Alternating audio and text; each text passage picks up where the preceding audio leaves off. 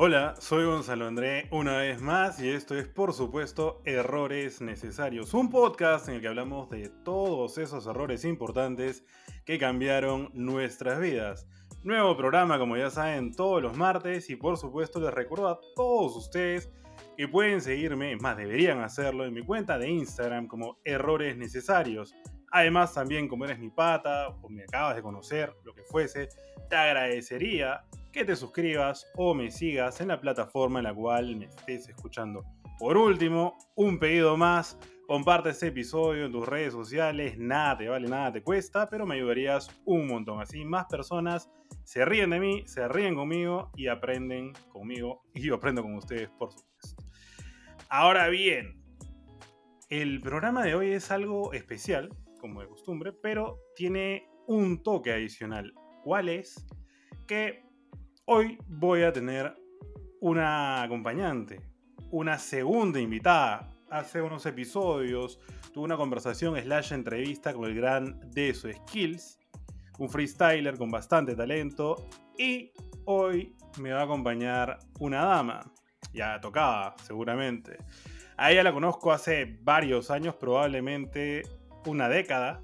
Acabo de ver la cara que acaba de poner y sí, ha pasado un huevo de tiempo. A ver, para hablar un poquito de ella, ella eligió una carrera profesional en el mundo de las leyes. ¿Por qué? De repente le gusta complicarse la vida, yo la quiero igual, no la juzgo. Además es mamá y por último, actualmente, por algo le digo tía, tiene 30 años. Yo también he llegado a la base 3, pero ella primero. Así que sin más preámbulo, hoy me acompaña la señorita, o seño, señora, Claudia Obreón, amiga mía y por supuesto creadora del blog y también soy mamá. Clau, querida, ¿qué tal? ¿Cómo estás? Qué chévere presentación. Este, nerviosa. Aunque parezca mentir, es la primera vez que obviamente me hacen una entrevista, pero el plus es que Gonzalo, que es un amigo que ya mucho tiempo, hasta la conozco desde que tiene seis años, y a él lo conocí cuando cuando estaba en la universidad, así que también es un, más de 10 años. Y tiene un plus porque tú conoces muchas cosas de mí, entonces no te puedo mentir. No puedo mentir. no, pero sí estoy nerviosa y estoy muy, es verdad, y estoy muy agradecida de que me hayas invitado. Gracias a ti, Majen, por aceptar la invitación. Y ya que estabas tocando eso eh, que mencionabas, yo también que nos conocemos hace bastante tiempo, y mencionaste un nombre, dijiste Tabata. Para los que conocen mi otro trabajo en el otro podcast, seguramente saben quién es Tavi. Aquí no tanto. Y eso cae perfecto para la primera pregunta que tenía pensada hacerte. ¿Recuerdas más o menos hace cuánto y cómo fue que nos conocimos?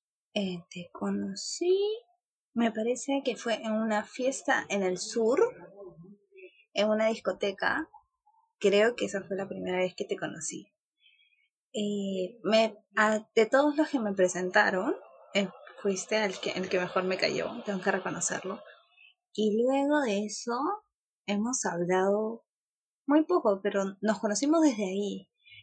Y luego, ay, ay, ay, ay, nos vimos una vez en, una, en la casa de Tabata, que estuvimos jugando y tenemos unas fotos en donde tú me estabas cargando. Este, no sé si te acuerdas, ya.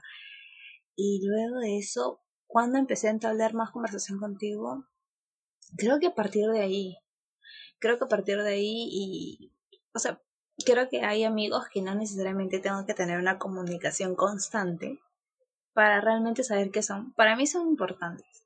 Y a mí me pasa mucho que no suelo ser muy constante en conversar, salvo que la persona, o sea, o sienta que realmente necesita hablar de mí porque no me gusta caer de espesa. Pero este, sí, sí, me acuerdo muy bien. Creo que fue una de las pocas personas que me cayó bien. En realidad todos los que me presentó Tabata ese día me cayeron muy bien. Pero contigo hubo como que más química. O sea, no sé, sentí que hablar contigo era como que era mucho más chévere ser yo contigo que con otra persona, para que lo veas de esa manera. No me sentía tan incómoda como mostrarme así con mis locuras y mis cosas. Tú me conoces que soy un poco loca. Este, y era para mí mucho más fácil entablar eso contigo que con otra persona. Que por sí con Tabata lo, lo veníamos trabajando ya desde hace mucho tiempo. Yo Tabata la conozco desde que tengo seis años, pero soy su amiga desde que estoy en sexto de primaria, que creo que más o menos son desde que tengo 10 años. 11, 12, desde los 11, 12 años soy amiga de ella. Y ahorita ya tenemos 30 años, ya va a cumplir 30 y es un montón de tiempo. Es una vida junta. Pero tal cual, es, es un, un, huevo de tiempo. De hecho, eh, Tavi eh, es mi mejor amiga, es su mejor amiga, es de las cosas que compartimos. Eh, bueno, qué feo, ¿no? Pero de las personas, de las amistades bonitas que compartimos. Y, y a ver, algo que sí algo que no compartimos, más allá de, de pensamientos, ideologías políticas, en fin, N temas, así como tenemos cosas en común, es la carrera que elegimos. Como ya sabrán aquí algunos, yo he estudiado comunicaciones y he estudiado publicidad. Pero tú estudiaste Derecho. ¿Por qué? Pues, o sea, antes de escoger la carrera, tú puedes creer que yo quería ser doctora. O sea, médico. eh, y de un momento a otro, casi ya para terminar la, en secundaria. Em, eh, la empecé a tener más clara. Era, sentía que era muy buena con las letras, sentía que era muy buena, no sé si sabía bien listo, tirando floro, eh, y sentía que era muy buena en, en, mis argumentos. Ahora que, que estudio derecho, cuando recién empecé no, no tenía ni idea. Cuando yo, eh, hay algo muy curioso, cuando yo entré a la universidad, fue como que chévere, y entré a derecho. Y ahora que, y era como que muy complicado, por, mm, era como que muy complicado al principio empezar y me asusté un poco. Y es más, a la mitad de la carrera lo quise dejar. Dije, de repente no es para mí, me dio el... Me asusté, ya tenía una hija por ese entonces. Es, me asusté y, lo quería dejar. Y luego empecé a acordarme, justo lo que me acabas de preguntar, ¿por qué lo escogí? Y en realidad una de las cosas que es, es que yo tenía una vocación de servicio. Y es algo que yo, yo quiero hacer eh, más adelante, ayudar a personas que tal vez no tengan los recursos para defenderse correctamente. Hay muchos abogados que se aprovechan de las situaciones, este, de los problemas sociales que puede tener una persona. Y el money, por la plata baila el mono, dicen muchas veces. Pero digamos que mi vocación eh, iba por otro lado. Iba por otro lado. En el camino me quise arrepentir. Luego recordé eso y dije, no, tengo que seguir. Hay algo, hay algo que hacer, ¿no? Por algo estoy donde estoy. Y ya, y así me fui decidiendo. Porque tú sabes que yo quiero dedicarme más a la litigación litigar, ir a las audiencias, defender, argumentar. Y, este, y eso lo quiero hacer, ¿no? Pero no solamente enfocarme en personas que me vayan a pagar, sino tal vez en personas que no tengan los recursos necesarios, pero que tal vez los pueda ayudar. La plata no les todo. ¿ah? Yo, yo siempre soy de, esa, de ese lema. Exacto, o sea, la plata es necesaria, sí, pero no, no te garantiza la felicidad. Tú puedes tener muchísimo dinero y no por eso eres una persona feliz. Eh, o una persona humilde, con no muchos recursos, que igual necesitas algunos, ¿no? Para subsistir al menos, pero aún así podrías ser una persona feliz. Y cuéntame, Clau, ¿tú estás feliz hoy por hoy dentro de esta pandemia teniendo ya sea trabajo, así como clases remotas, o extrañas demasiado el formato presencial? Mira, eh, lo que pasa es que depende mucho el ritmo de vida que tengas. Y a mí me cayó a pelo esta, esta pandemia con lo que eran las clases virtuales. Yo, este, tengo una hija, como lo sabrán si es que me siguen en el blog, y si no, yo tengo una hija y en realidad se me iba a complicar un poco a la hora de, de quién me lo, me vea a, la bebé, a mi hija en las tardes, en las tardes noches, por lo que yo estudio desde las 6 de la tarde. Y me cayeron a pelo porque sí iba a ser una situación muy complicada. Pero debo reconocer que eh, me, me agrada más ir a la universidad, me concentro mucho más, porque estando en mi casa es como que estoy estudiando y de repente viene la niña o de repente está mi mamá y dice, no sé qué quiere tu hija, mira, qué pasa esto, le estoy diciendo, la estoy cuidando y pasa esto. Y el estar en la casa pues también es, no es como que estoy afuera y mi hija sabe que yo no estoy. Es estar en mi casa y saber que me va a tocar una puertita y yo voy a estar ahí. Es, creo que es un poco con el ritmo de vida. Me cae pelo, pero me gustaría tal vez ir a la universidad porque me concentro mucho mejor que estando en casa. Exacto, pero a ver, mira, justo mencionabas ya un par de veces eh, que tienes una hijita y, y, que sobre todo el hecho de la pandemia, claro, hay cosas feas y todo, pero te cayó a pelo el tema de, de los estudios y de la chamba. Y, y saliendo un poquito de ahí, cuéntanos, entonces, eh, ¿cómo es que nace y también soy mamá? También soy mamá, nace un 15 de octubre del 2018. Eh, estaba trabajando en una municipalidad y nace de una manera como que hacer catarsis y desahogar. En ese momento tenía ciertas situaciones que, que no las estaba pudiendo, ¿cómo decir? Eh, decir al 100% y necesitaba, aparte del trabajo, este, distraerme de una u otra manera. Pero cuando empecé con el blog, una de las cosas que a mí me gusta mucho es escribir. Y uno de mis sueños que tengo es escribir un libro, ya sea lo que fuera, ya sea que sea para mí, escribir un libro. Y me empecé a dar cuenta que escribirle a mi hija se me hacía muy, muy fácil y escribir cosas que me habían pasado, que sentía en ese momento, porque en realidad el blog no sale de una responsabilidad de escribir cada semana o cada tres días, nace de, de cuando tengo la necesidad de, de, mostrar lo que me pasó. No sé si se llama llamar la atención porque me han criticado mucho porque me dicen, sí, porque las que crean blog, blog es porque quieren atención. No lo veo así, lo veo como una manera de, de desahogo personal o de una terapia que hago conmigo misma.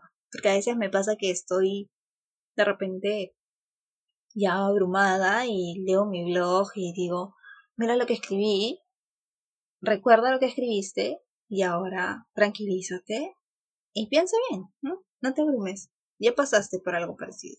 No, no fue el fin del mundo. Me sirve más que nada por eso. Me sirve también porque en un momento quisiera que mi hija lea todo lo que le digo. o todo lo que expreso, o todo lo que logré teniéndola, ¿no? Digamos que ha sido una etapa muy complicada tener a mi hija. Ha sido un cambio. Es una Claudia distinta. Había una Claudia antes de que nazca Valentina y ahora hay otra Claudia que se quiere mucho más de lo que se quería antes. Justo te me adelantaste una, a una interrogante que tenía, entonces pongámosla eh, de una vez en el asador. ¿Qué diferencias dirías que hay eh, en ti, en la eh, Claudia o en la Clau previa a tener a Vale y la Clau de hoy, en mayo del 2021? Eh, mira, mm, de alguna manera, de repente, ah, ¿cómo se puede decir? No tan espiritual, hablando, por ejemplo, yo soy muy desordenada. Es un, un defecto que tengo que ahora lo odio. Antes decía, no pasa nada, voy a vivir mi vida yo sola, ¿quién le va a importar? Y hoy por hoy lo detesto mucho. Y empecé ahora, eh, me di cuenta un día porque Valentina, yo le hago una rutina de noche, pero no le hacía una rutina de día. Y era un error que yo cometía porque ah, normalmente como yo no trabajaba, como yo trabajaba, mejor dicho, en las mañanas, ha habido trabajos muy cortos, que bueno, ya X, entonces no tenía y, y un día mi hija me dice, le digo, Valentina, vamos a bañarnos. Y me dice, no, porque tú siempre me bañas después de mi loncha. Y, yo, y tú siempre me has acostumbrado, porque te habla muy claro. Valentina, tú la sientas a, a conversar y es una Claudia chiquita que dice, y me empecé a dar cuenta que, que, que el desorden en la vida de uno en realidad te marca muchas cosas y me empecé a hacer más orden, empecé yo misma a ser más ordenada, a, ponerme hasta yo misma rutinas, yo le tengo a Valentina unos cuadros donde le pongo rutina de día y rutina de noche, con dibujitos, porque obviamente todavía no sabe leer. Y me funciona mucho. Eso fue una de las cosas que, que, estoy cambiando en mí. No voy a decir que ya no sé eso. No, no, mentira. Mentira, eso hay que trabajarlo. Se trabaja constante este sí, estoy ser más ordenada y no este y eso también te ayuda a ser más ordenada en tu vida. parece mentira, pero el ser ordenada en tu casa te ayuda a ser más ordenada en tu vida. Y espiritualmente me cambió porque entendí que la vida entendí lo que es el miedo en realidad. A veces uno dice, tengo miedo a una araña. No, yo, yo tengo miedo a que un día me despierte y mi hija no esté. O sea, es algo como que, o tengo miedo a veces a que crezca y salga y, y encuentre este mundo asqueroso que tenemos. y es un miedo que es constante, pero que a la vez es increíble tener que formar a alguien y saber que en algún momento eso va a tener que pasar y vas a tener que ser lo suficientemente valiente como para afrontar y decir, va a tener que salir al mundo, yo no voy a estar toda la vida con ella, me voy a morir de miedo, pero tengo que dejarla crecer. Eso es como una dicotomía de tu personalidad en la que la quieres tener todo el día contigo y, sabes que al final te vas a, a tener que ir. Es difícil. Y la última que en realidad encontré lo que es realmente felicidad, lo que es realmente amor. Creo que nadie va a poder negar que el amor por los hijos es distinto amar de repente a, otra, a una pareja o, a tu familia, pero realmente el amor por los hijos es el amor más puro que puedes encontrar. Es, es un amor eh, que no, que sabes que si a tu hija de repente te contesta mal o se portó mal, lo tienes que corregir, pero lo amas de la misma manera y sabes que si en algún momento se va a equivocar, te vas a enojar, pero el amor va a quedar ahí, que no es lo mismo que pasa, por ejemplo, con tu familia, que de repente hay una discusión, tu prima, tienes una discusión, una diferencia, te insulta y te queda como que un resentimiento en el corazón y dices, escucha, ya está bien, te sigo hablando, pero sigo resentida en cierta manera, ¿no? Salvo que, qué tipo de relación tengas o con tu pareja, ¿no? Que dices, sabes que hasta hoy más porque hasta hoy te quise y fue, con tu hijo no, nunca vas a poder decir, creo que hasta hoy te quise, o dejarle de hablar, o ignorarlo. Eso no, nunca va a pasar, es un amor tan, tan sano. De repente de un hijo a una madre, bueno, no sé, pero de una madre a un hijo es muy difícil, es muy difícil. Creo que hasta la madre que ha cometido más errores en, en el mundo, o hasta la madre que pudo haber abandonado a un hijo, ese amor no se va. No, siento que ese amor no se va. No sé si es amor o culpa de repente, pero no, no se va. No se va, se queda contigo. Tú cargas con tu hijo desde que nace hasta que te vas a la tumba. Es la responsabilidad más grande del mundo. Es la responsabilidad más grande del mundo. Tú cargas con tu hijo hasta que te vas a la tumba. Y es más, ni siquiera en eso, porque sé que en la otra vida igual lo sigues viendo, lo sigues chequeando, sigues ayudándolo, sigues tal vez teniendo su presencia para que sepa que siempre vas a estar ahí. Ahora, eh, de todas formas, el ser eh, madre o padre implica todo un reto, es una aventura. Em, reorganizar muchas veces tus prioridades y tal. Pero ya lo decía, no es una aventura, eh, una nueva etapa. Entonces, así como hay riesgos y todo, hay cosas son también divertidas y únicas de ser madre. o sea, unas anécdotas así bravas. ¿Te atreverías a contarnos algunas cosas divertidas, si quieres, o únicas em, de, tu experiencia? Tengo un montón. Pero escúcheme, claras no las tengo. Bueno, la primera vez que se, se me hizo encima, que me vomitó. Es que con Valentina casi todo es divertido por las ocurrencias que, que tiene, pero una que se me haya pasado. Me ha pasado que, por ejemplo, he estado en la combi en un carro y en, hay algunas personas que suelen tener muchos granitos, ojo, antes de pandemia. Y me ha pasado que ha preguntado, que me ha preguntado en voz muy alta, me dice, mamá, ¿por qué ese señor tiene ronchitas en la cara? Tiene muchas ronchas. Le ha picado algo. Y es como que, ¿qué te ha picado en la cara? Y yo, Valentina, no pasa nada. Y trato de decirle, no, Valentina, luego te explico me ha hecho encima, sí, la primera vez, sí, me acuerdo cuando la cambié, una de las primeras veces, cuando estás cambiando el pañal, la clásica que estás cambiando el pañal, le terminaste, le estás terminando de cambiar y te das cuenta que el pañal no lo tienes a la mano, vas a buscarlo y ya se te hizo en la cama. Este, me acuerdo que en ese entonces se me hizo en una blusa porque me estaba cambiando para la universidad y me iba a poner una blusa y se me hizo encima de la blusa. La blusa era clara, ni siquiera era oscura, era, era, nada, ni siquiera oscura me lo hubiera puesto porque olía horrible. Este, pero fue horrible. Eso te, digo que es una de las cosas del desorden. Me estaba cambiando, dejé la blusa porque dije, ya ahorita me la pongo, lo voy a cambiar rápido.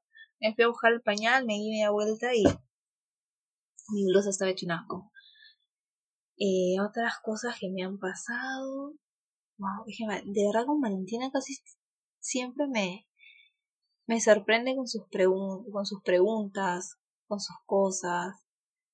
Eh, ¿Por qué eres más gordo que mi mamá? ¿O por qué tú usas lentes? Y yo no, bueno, ahora ella usa lentes. Eh, o es muy sincera. Dice, ¿tú quieres jugar conmigo? No, no quiero. Y se cierra. Y es, no quiero, no quiero jugar contigo porque quiero jugar otra cosa. Y le digo, depende Valentina, pero vamos a jugar esto, le digo yo. Me dice, no, mami, porque yo ya tomé mi decisión y yo quiero jugar otra cosa. Y la tiene clara. Y le digo, bueno, ¿qué puedo hacer? Ahorita estamos con mi prima, tengo a mi prima y a mi sobrina viviendo conmigo. Y qué complicado. Mi sobrina tiene dos años y ella tiene cinco. Y mi hija tiene otros tipos de juegos y es una constante. Ahorita ya están mejor, pero cuando recién empezó la convivencia era como... Tenía ganas de mudarme. Agarré a mi hija y mudarme porque a Valentina... Lo que pasa es que Valentina siempre ha sido criada sola. O sea, en mi casa vivimos cinco mujeres. Digo cinco porque mi perro es hembrita. Vivimos cinco. Este, mi mamá, mi hermana, la que te habla y mi hija. Somos cuatro. Y mi hija siempre ha, hecho y deshecho lo que ha querido pues en su casa, pues tiene sus juguetes, su espacio, sus cosas, sale, corre. Eh, entonces era muy complicado tener que compartir las cosas y se le sigue siendo complicado. O sea, el nivel de tolerancia que mi hija tiene no es muy grande por el hecho de que nunca ha sido probada de esa manera. A ver qué tal le va ahora, ¿no? Pero cosas divertidas, por ejemplo, que no quería entrar a clase. O sea, le prendo, y estaba el micro abierto y le digo, ya, ya va a empezar tu clase. Dijo, no, es aburrido, yo no quiero entrar a clase. y yo, Y el micro abierto y la profesora escuchó y, salió una carcajada, exacto. Pero no es aburrido, mami, yo no quiero entrar a clase, yo quiero ir a mi nido. Y es como que, mentira, por favor, no me a pasar estas cosas.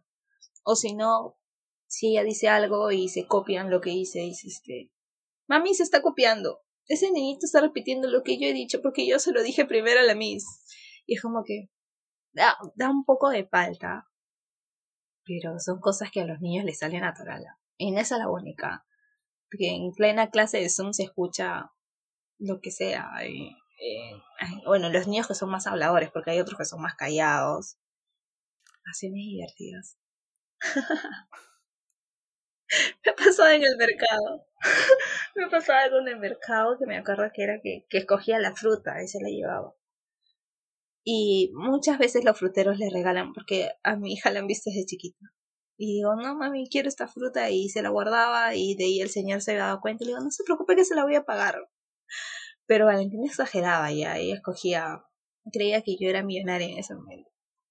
Entonces es, es toda una aventura y de todas maneras, eh, cuando uno es nuevo en algo, sin o trabajo, está con una nueva pareja, en este caso cuando es mamá por primera vez, eh, suele, vamos a censurar esta parte, cagarla, ¿no? Entonces uno suele cometer errores pequeños, grandes, en fin. Tú, eh, desde tu experiencia, ¿cuáles dirías que son los errores comunes, de repente poner mal un pañal, no sé si me ocurre, que cometen eh, las mujeres que son mamás por primera vez? Me ha pasado, creo que ponerle una ropa para salir y darle leche. Es lo peor porque los niños se ensucian. O este, me ha pasado que le he puesto al revés el pañal. No solamente el pañal normal, sino el pañal de piscina, porque antes estu estudiaba, esa, estudiaba piscina, una tontería, este, estudiaba natación y hacía natación, según ella, este, pero no le gustaba. Gasté un mes de natación por las puras porque mi hija le tiene miedo al agua. Porque una vez, es, fue un error también, una vez estábamos en una piscina tenía dos años, un poquito más, tres años, no, sí, a tres años. Y Valentina es bien terca y dice, pero yo quiero avanzar y tenía un, o sea, tenía que traer un flotador. Y yo estaba esperando que me lo alcance. Entonces, me traen el flotador, le digo, espérame aquí, pero la solté, pero era la parte de la piscina en la que podían estar los niños. Pero en eso que la suelto, yo me tropiezo, la suelto obviamente, y Valentina se tropieza y cae boca abajo a la piscina. Entonces, Valentina estaba así y la veías así, como que como en una U, porque estaba así con el cuerpo. Y eh, yo me caí, tenía la rodilla, me tuve que prácticamente caminar arrodillada en esa parte porque me había sangrado la rodilla, porque se me había raspado, y tener que sacarla, porque la tuve que sacar. Y ya el salvavidas lo veías arriba, o sea, y porque yo no tenía la opción, era, era una, escúchame, era una distancia mínima, era una mano la distancia que tenía mi mano, e, era una distancia de menos de 10 centímetros. Y la niña por estar de terca, jodiendo, se me cayó y, y, y desde ahí la saqué, lloró un ratito, según yo no le había pasado nada.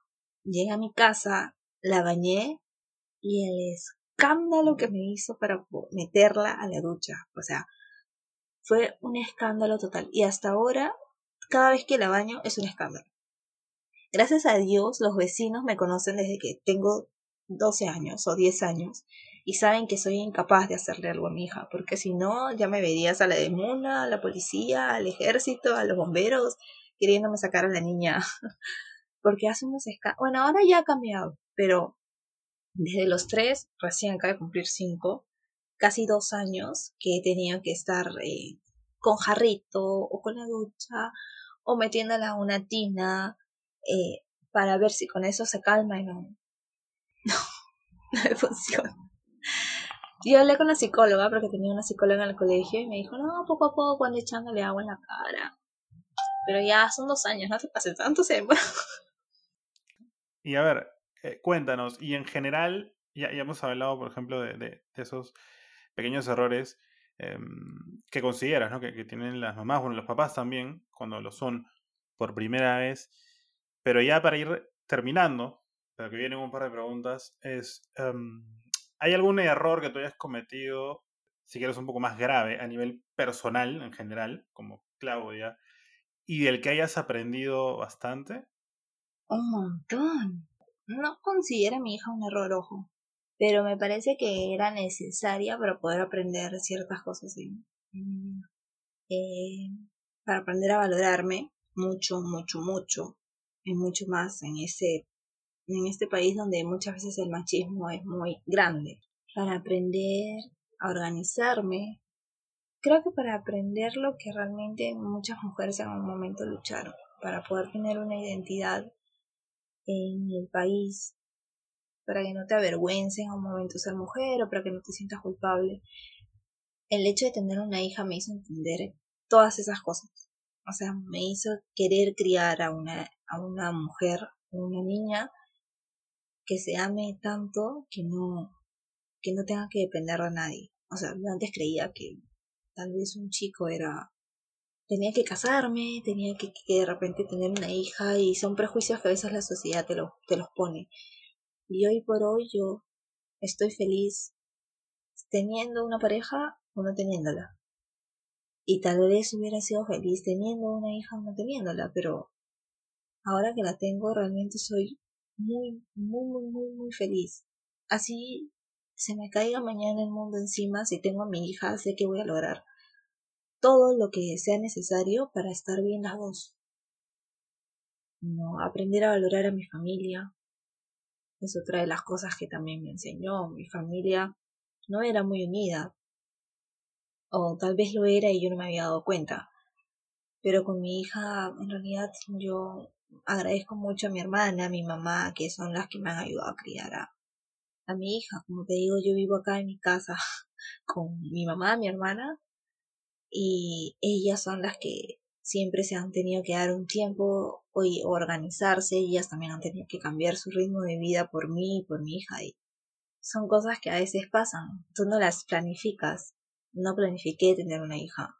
No es pecado, ojo, pero no lo planifiqué. Y tal vez eso fue un error, porque el no planificar me trajo a que yo no tuviera una estabilidad y tampoco se la podía brindar a mi hija. Entonces tenía que buscarme como fuera eh, para poder tener yo una estabilidad no solamente económica, sino también una estabilidad emocional y no, no la tenía en ese momento. Eh, y todo ese proceso desde que nació Vale, en el camino lo fui aprendiendo. O sea, si no tenía una estabilidad emocional, pues la tenía que aprender a tener. Porque para criar a alguien necesitas estar bien tú. Y necesitas tenerla clara, tener clara quién eres tú por qué te tienes que querer y por qué tienes que enseñarle a otra persona que se quiera. Y una estabilidad económica que, pucha, hasta ahorita me sigue costando. Me costó mi trabajo cuando, cuando tuve a Vale, porque yo tenía un puesto y como me fui de lactancia, me cambiaron un puesto que era totalmente opuesto a lo que yo había estado haciendo. Y era muy complicado, porque tenía que reaprender algo que no era lo mío. Y y porque no les convenía el horario que iba a tener, porque tenía que tener una hora menos de lactancia. ¿Y por qué pasa? Porque a un empresario no siempre le conviene tener a una mamá que recién acaba de dar a luz. Y son varias cosas que uno va pasando y que va aprendiendo y que dice, oye, ¿sabes qué? Se me cerró la puerta, pero yo voy a hacer que se me abran miles de ventanas más en el mundo por contarle que salir bien yo adelante. Me dio muchas ganas también de querer crecer, muchísimo de empezar a querer también hacer cosas que a mí me gustaran. O sea, si yo quería antes, decía, me hubiera gustado hacer un libro, no, no me hubiera gustado, no, vas a escribir un libro, así sea para ti, pero lo vas a escribir porque en algún momento lo va a leer tu hija y va a decir, o de mi mamá hizo lo que, lo que, lo que ella, lo que ella quería, lo que a ella le gustaba. Y no, mi hija nunca va a ser una excusa para decir, yo no lo pude hacer porque tuve una hija. Yo creo que al contrario, una hija o un hijo es una oportunidad para hacer todo lo que te falta, porque te vas a ir realizando. Te realizas tú y de paso le enseñas a, a, tu hijo a, realizar, es que en un momento él también se tiene que realizar. Y antes de todo, realizarse el primero para que se bien en el camino. Qué bonito. eh, wow. Intenso, intenso, Claudia. Gracias, gracias por compartir. Em, ya para prácticamente cerrar, te hago una, una última pregunta, pero que puede ir con Yapa luego, ¿no? Te diría, eh, a lo largo de los eh, programas que ya voy emitiendo, he hablado de, por ejemplo, un error grave que cometí, grave entre comillas, que cometí en uno de mis trabajos y, en fin. Eh, también de la amistad, de la salud. Entonces, te hago la siguiente pregunta. ¿Tú compartirías con nosotros algún error que hayas cometido también una vez, un error que hayas cometido en tu vida, del cual simplemente eh, no te arrepientes de alguna forma de haberlo cometido y que si pudieras volver en el tiempo a ese momento, volverías a cometer el error porque finalmente te sirvió para estar donde estás hoy por hoy? Pucha, a ver. Creo que hay dos cosas. La primera fue... No sé si fue un error exactamente, pero para los que no saben, trabajé en Plaza Vea. No voy a decir nada. ¿En qué, en qué parte, en qué Plaza Vea exactamente? Trabajé y me quedé casi como cinco años. Y me enfoqué mucho, mucho en trabajar.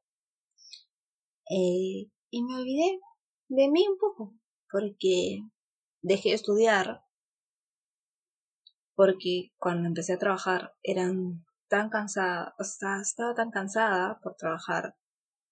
Eh, por ejemplo, yo entraba a las 2 y salía a las 11 y tenía clase a las 8 de la mañana. Antes de ingresar a la César Vallejo, que es un estudio, eh, yo ingresé a la Garcilaso y me tenía que ir hasta Arequipa para ir. Y tenía mis clases a las 8 de la mañana. Entonces, mm, cerraban a las 11. La tienda cerraba a las 10, se supone que nos quedamos hasta las 11, pero nos tenían hasta las 12. Llegaba a mi casa, comía y a la una me estaba durmiendo. tenía que levantarme a las 6 de la mañana. En esa época no tenía ninguna responsabilidad más que estudiar. Y se me hacía un locón. O sea, estaba molida, literal. Tuve que dejar de estudiar por ganar dinero y creo que eso fue un error. Porque prioricé el dinero antes de mi educación y no estuvo bien porque hubiera terminado mucho antes. O sea, perdí cinco años que pudo haber sido para estudiar y luego a los cinco años hacer un doctorado, una maestría. Y me endeudé porque no iba a la universidad, entonces perdí mi media beca. Eh, tuve que pagar la deuda, que fueron como 1500 que se me hizo una deuda fuerte en ese entonces, porque antes el sueldo mínimo, sí, soy vieja, tengo 30 años, antes el sueldo mínimo, porque yo entré a trabajar con 19 años, era de 550. Y yo con 550 tenía que pagar una deuda de casi 1500, 1800, me acuerdo. Y sí, pues fue un error.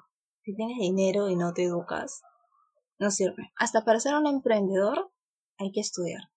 Hay que estudiar qué personas tienes alrededor, a quién le vas a ofrecer tu producto, eh, cuál es el marketing que tienes que usar y hasta para lo, más mínimo que quieres hacer. O sea, yo tengo la, la idea de que si tú quisiste ser barrendero desde que naciste, que no es nada malo, tienes que ser el mejor barrendero del mundo. Entonces, es, no te digo que vas a tomarte un obviamente un curso de cómo barrer mejor, ¿no? Pero el simplemente el hecho de tú quererlo te va a hacer que seas lo mejor del mundo. Entonces, eso fue algo que, que me quedó. O sea, tuve una deuda enorme, tuve que dejar de estudiar, no tuve venía cuando saliera ese trabajo. Y hasta que un día lo decidí, pero el estar ahí también me, me enseñó muchas cosas. Me enseñó a, a valorar, me eh, a valorar mi educación, por ejemplo. Me enseñó, crecí en Plaza Vea, yo entré con 19 años y salí con 23 casi. 22, 23, 24, salí con 24 años. Mi vida estaba ahí y no tenía mucha vida social. Eh, Tabata a poder dar fe de eso. Eh, había dejado mis estudios, yo vivía para trabajar y hasta mi propia familia no la veía. Y esas son cosas que te hacen valorar. Luego cuando ya tienes tu análisis y cuando decidí dejar de trabajar y empezar a estudiar lo que yo quería, que era derecho, y volver a retomar mis cosas, fue como que dije, tal vez si yo no hubiera pasado esos cinco años encerrada, no me hubiera dado cuenta que, que realmente tenía que valer la pena estudiar. Eh, mi familia, tener tiempo con ellas importante. ¿eh? Tú, tú, lo has dicho y me quedo con, con, un pensamiento que tienes, que es lo que comparto. De hecho, siguiendo el mismo ejemplo, si quieres ser barrendero, no tiene nada de malo, es el mejor. Eh, como dices, no te vas a meter un curso, pero vas aprendiendo día a día y quién sabe, armas tu, por hacer el destino, tu empresa de limpieza. Tú llegas a ser gerente si quieres, pero no dejas de barrer, porque te hace feliz. Y si te hace feliz, siempre y cuando no te haga daño, por qué dejar de hacerlo. Em, y bueno, llegando hasta aquí, Clau, vamos ahora sí, ya a hacer la última pregunta, pero vámonos al suculento ping pong para cerrar, eh, ya que tú me lo pedías, eh, fuera de micrófonos. Yo básicamente te voy a decir una serie de, palabras, ¿no? A ver, de cosas, en fin, y eh, te voy a dar un tiempo, ni bien ni a una, para que me digas lo primero que te viene en la mente con cada una de ellas. Son, si no estoy viendo mal, unas 6, 7 cositas. A ver, empecemos. Lo primero que te venga a la mente, a ver. Plaza Bea. eh, mi error necesario. Abogados. Pasión. Familia. La mejor que tengo. Amistad. la familia escogida. Ya para ir terminando. Tabata. Amistad. Y también soy mamá. Hasta ahora lo, mejor, lo más cercano a mí que van a poder ver. Por último, Valentina. Mi amor. Él es mi amor. Es, es lo mejor, es mi corazón. Mi corazón hecha persona. Bueno, muchísimas gracias, Clave, por compartir, ya que de esta forma estamos llegando al final de este episodio de Errores Necesarios, un podcast en el que hablamos de todos esos errores importantes que cambiaron nuestras vidas. Ya saben que nuevo programa todos los martes y una vez más, a quienes llegaron hasta aquí, muchísimas gracias. Por favor, Clau, querida, cuéntanos cómo te encontramos en Instagram, en redes sociales. Ahorita solamente tengo Instagram, es en... Y también soy mamá, así que síganme. Mm, se van a, no sé si se van a divertir, pero yo soy como soy en el blog. A, veces río, lloro, sufro, a veces no quiero escribir, tampoco lo hago. Es algo natural. Es una, es un hobby que poco a poco también hay que irlo perfeccionando. Perfecto, y también les recuerdo que pueden seguirme a mí en Instagram como Errores Necesarios. Les agradecería que se suscriban o me sigan en la plataforma en la cual me estoy escuchando. Por último, por favor, compartan este episodio en sus redes sociales, Instagram, Facebook, YouTube, en lo que tengan WhatsApp, Telegram, no importa. Si lo comparten con más personas, van a ser mejores personas y voy a quedar eternamente agradecido. Yo soy Gonzalo André y esto es todo por hoy, a menos que Clau quiera decir unas últimas palabras. Nada, muchas gracias, gracias por invitarme. Este, síganlo, es muy bueno, es muy bueno lo que hace. Sé que, que le gusta esto. Síganlo. Eh, te quiero mucho, Gonzalo. Sabes que eres un amigo que lo tengo, tengo aquí en mi corazón. Eh, y nada, y a las personas que me siguen, eh, gracias por leerme todos los días o las pocas veces que escribo. Ahora son pocas porque tengo un poco menos de tiempo, pero prometo ya escribir un poco más seguido. Y a los que no, bueno, Espero que se diviertan mucho conmigo. Síganlo también a Gonzalo porque también es, es un capo. Es un capo. Gracias, Clau, por tus palabras. O sea, que yo también te quiero mucho. Ojalá que nos encontremos pronto para poder vernos. Y a los demás, quédense en casa, usen mascarilla, doble mascarilla, protector facial y sean buenas personas.